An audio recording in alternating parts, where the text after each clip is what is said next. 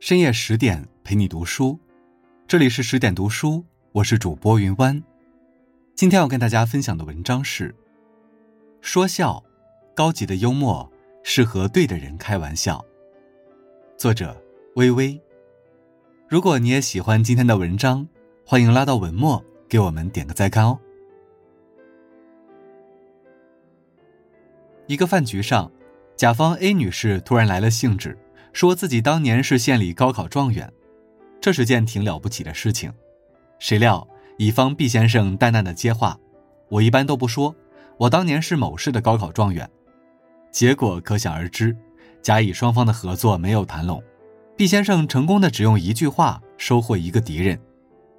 肖伯纳说：“如果你想告诉人们真相，要用幽默的方式，否则他们可能杀了你。”在确保信息有来有往的同时，用幽默来化解沟通难题，这才是真正的会说话。吐槽大会脱口秀女王王思文说：“沟通是个技术活，在你和别人实力相当的情况下，得幽默者得天下。而幽默光把人逗乐是不行的，高级的幽默感需要满足三个必要条件和两个原则，一个都不能少。”展现高级的幽默是需要必要条件的。喜剧家说，幽默的原理主要有三个：意外感、优越感和压力释放。就像是电影《当幸福来敲门》中一个情节，男主克里斯穿着破衣烂衫参加面试，当面试官满眼质疑地望向他时，他坦诚地讲了自己的窘迫：没钱付清停车罚单，来之前被拘留了，而拘留前在刷墙。当面试官问。如果有人连衬衫都没穿就跑来面试，你会怎么想的时候，克里斯从容的回答：“那他穿的裤子一定很讲究。”面试者以流浪汉的形象出现，这无疑给人强烈的意外感。没钱付清停车罚单，被拘留、刷墙，这也无疑让衣食无忧的面试官产生优越感。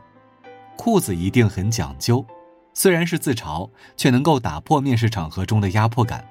而这样的幽默感使面试官发笑，也让克里斯获得了工作。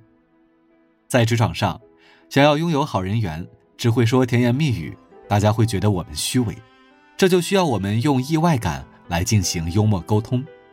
比如年会上，一群已经发福的男士穿着长裙跳孔雀舞，当他们问我们观后感的时候，我们既不能假惺惺说好看，也不能坦率地吐槽他们的身材和舞姿。但是我们可以说，没想到这种大码的裙子穿在身上也这么好看，我也要考虑入手一条。意外出现的裙子让大家的关注点转移了，避免了男同事的尴尬。同时，我也要考虑入手一条，既是调侃我们自己的身材，也能够让男同事获得价值感。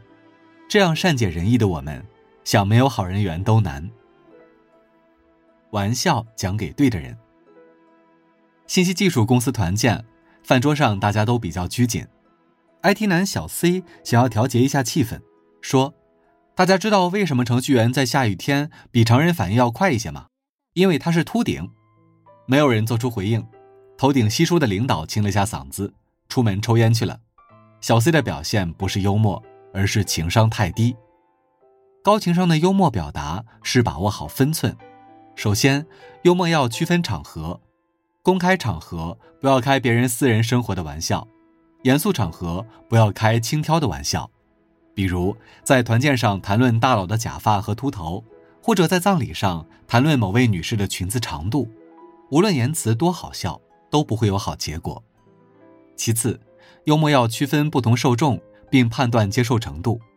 亲密关系、家庭关系、职场关系、社交关系、陌生人关系，都是我们需要考虑的因素。男女朋友、夫妻之间可以开的玩笑尺度最大，陌生人之间边界感最强。你可以问女朋友：“你知道我最爱你什么吗？”然后告诉她：“我最爱你肚子上的游泳圈。”但是我们不能对同事说：“除了吃饭，你的嘴巴还可以发表意见。”我们更不能对陌生人说：“你光亮的脑袋让我看到了第二个太阳。”在任何场合，幽默表达都被喜欢的人，是知道在什么地方说什么话。和什么人说什么话。技巧是术，做人是道。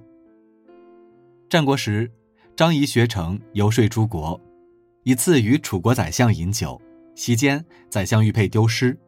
当时张仪很穷，门客们怀疑是他所为，把他抓起来打了板子。张仪妻子很是心疼，说要是他不学游说之术就好了。张仪却问：“快看看我的舌头还在不在？”妻子回答：“在。”张仪说：“那就够了。舌头在，就还可以表达。”后来张仪受到秦王的重用。成为纵横家的代表，能够被君王重用，不仅仅说明张仪话术高超，语言背后还反映了张仪对事物的看法和思维方式，也就是我们说的三观和人品。幽默表达时，如何表现自己的人品呢？第一，接纳自己的缺点。性子刁钻的人很难拥有真正的幽默，所以学会豁达是练习幽默的前提。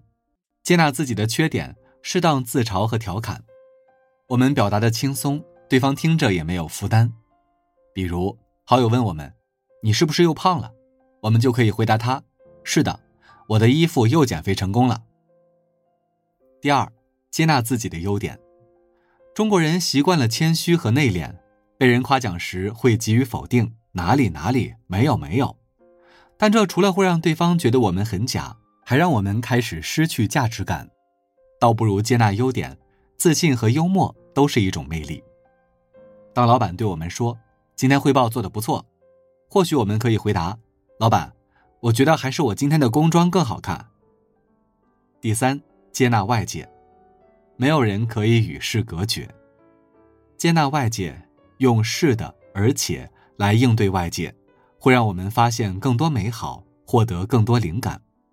和朋友出去吃饭。我们不需要急于说出自己不吃什么，比如朋友说：“我们去吃火锅吧。”我们可以先肯定，然后把自己的想法说出来。好啊，我想要在家吃又不麻烦的那一种，或者好啊，我想要又能涮肉又能烤肉的那一种。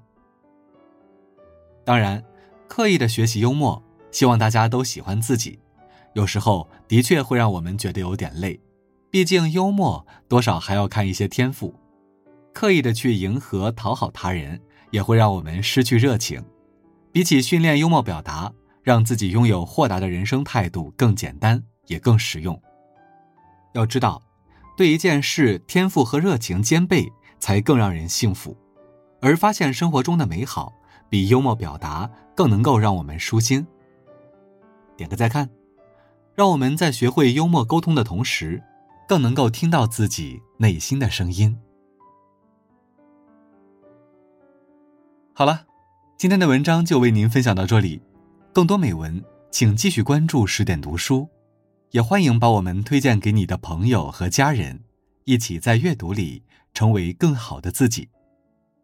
祝你晚安，好梦。